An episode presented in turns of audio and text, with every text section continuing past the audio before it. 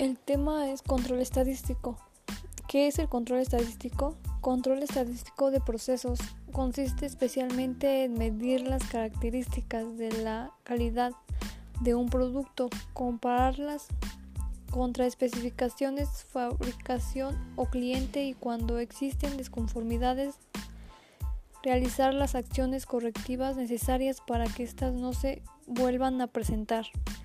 También el control estadístico se puede definir como es la aplicación de diferentes técnicas estadísticas a los procesos de una empresa con el fin de medir el desempeño de estos y poder tomar decisiones estratégicas al respecto.